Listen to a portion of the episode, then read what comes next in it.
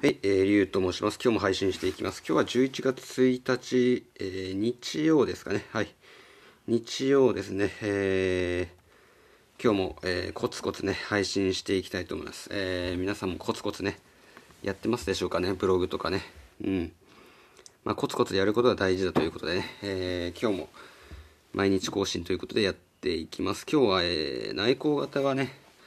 ブログや SNS を更新することで結構ね、うん、最強になれるんじゃないかなということが分かったので、えー、配信します。うん、で、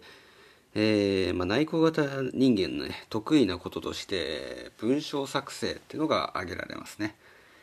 えー、僕はねその特性を生かして、え、毎日ブログとかねこういった音声配信であったり Twitter を更新しています。で今回はねそんなね、えー、毎日ブログや SNS を更新している方にまあ朗報ということでね、まあ、こういったねブログとかでも、えー、何でもいいそうなんですけど絵を描くでも、えー、作曲するとか楽器を弾くとか何でもいいそうなんですけどそういったクリエイティブな活動を毎日している人っていうのはね落ち込みからの立ち直りが早いと言われています。要は落ち込みからの立ち直りが早いってことはまあ鬱になりにくかったりね、まあ、いろいろ、まあ、証明されてるそうなんですよね。うん。えオタゴ大学っていう大学のね、ニュージーランドにあるね、大学のね、研究ということですね。で、えー、そういったね、クリエイティブな活動から得られるポジティブなそういった効果のことをフラリッシュ感覚というそうです。うん、まあ聞き慣れないね、横文字だなということでね、まあ、説明していきますね。そのフラリッシュ感覚とはどういうことか。っていうのはさっき言った通りねへこんでもすぐに立ち直ることができるという、えー、効果みたいですね。うん。で、えー、まあ、大事なのはね1日1回これを続けることによってまあ今日やってるじゃないですか。今日ブログを例えば書くとするじゃないツイッターでも。それが次の日に、えー、前向きな効果になって自分に返ってきますよみたいな効果らしいですね。うん。なんで、まあ、まあ、続けることでね、効果があるよということ。で、えー、まあ、特にね、ブログとか YouTube とか、えー、Twitter でもいいですけど、Twitter はまあ今のところ収益化はできるシステムっていうのは多分難しいとは思うんですけど、まあその、見ているもの、視聴者とか、えー、まあこういった音声配信ならリスナーとかね、うん、そういった人から聞いてもらうには毎日更新ってのが結構必須みたいな感じになってくるんですよね。うん。なんか一回途切れるともう離れちゃうみたいで、うん。これは何でもそうなんですけど、ツイッターでもね、放置して、アカウント1年ぐらい放置したらもう、ま全くいいねつきませんからね。うん。僕も前したことあるんですけど、うん。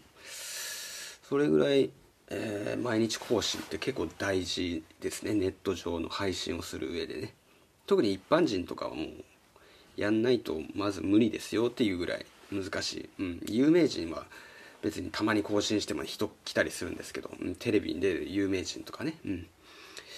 でで、えー、要はブログとか YouTube でもいいんですけど、まあ、毎日更新ができれば自分の性格もね前向きになってさらにコンテンツからの収益も得られるからね一石二鳥じゃないかということなんですね、うん、ブログ毎日することで立ち直りが良くなるわけですからね。これはまあお得ですよと。無料ですしね。なんでまあ実際にはね小説を書くとか絵を描くとかポエムを書くとかね。うん。作詞作曲なんでも何でもいいんですけどうん。何でもいいそうです。ただちょっとコツがいるそうなんですね、うん、コツがいると。コツはね自分の思いつきであること。自分なりの方法であること。人に人の役に立つ表現でやること。この3つが、えー、そのフラリッシュ感覚を得るコツだと言われているそうです。うん。要はまあ、自分がちょっとアイディア考えてアイディアを出すっていうことが大事みたいですね。うん。まあ、僕の場合はまあ、いろんな、えー、ものを見て、えー、知識を集めて、えー、こうやって配信していると。まあ、最近はキュレキュレーターとか、まあ、言われる人が結構、えー、インフルエンサーには多いんですけど、まあ、そういった人のまあ真似事じゃないですけど、まあ、やってることはまあほぼ同じですよね。僕の場合はだから、えー、YouTube の動画とか、えー、本とか、えー、音声配信とかいろんな、え、興味のある人のものを見て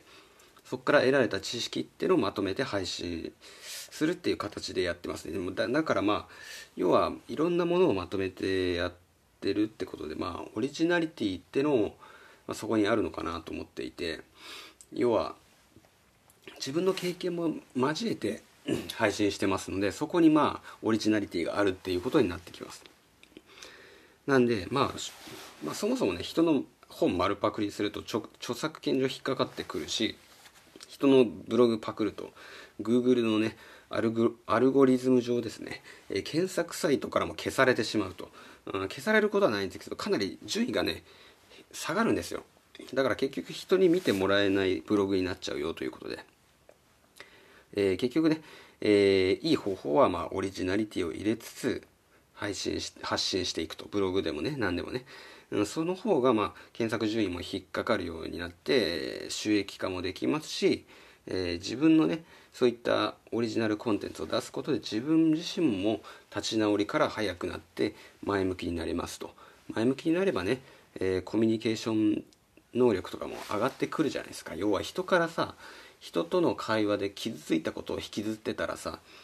あんまり自分もさ喋りたくないじゃん。喋ろうと思わないその人。でも次の日忘れてたとしたらその人とすぐ話せるから話せるわけだからおのずと、えー、コミュニケーションって取れるようになってくると思うんですよね。うん。まあ他にもねまあ例えば挑戦する回数って増えると思うんですね。立ち直りから早ければ。要は何か失敗したへこんだって落ち込んでたらもう一時行動しないみたいなことって誰にでもあると思うんですけどそういうのがなくなるわけですよね。また次挑戦しようかっていう気分になるまでがすごく早い。立ち直りが早いからね。なんで何回も何回も挑戦できる、ね、何回も何回も失敗できる。失敗がたくさん多いほど成功の数っていうのは増えますんで。要は100回失敗して1回成功するとしたらえー、もう何百回もこれですね挑戦できるわけですから成功成功の絶対数も上がっていくということですね。でまあ一日一回やることがまあ継続が大事ですよということですね。うん。なんでね、えーまあ、今回はね、えー、そういった、えー、フラリッシュ感覚というのを、えー、説明しました。ということでね、えー、またまたね、えー、今日もね今からね仕事ですけど、まあ、頑張っていきたいと思います。それでは、えー、いってらっしゃい。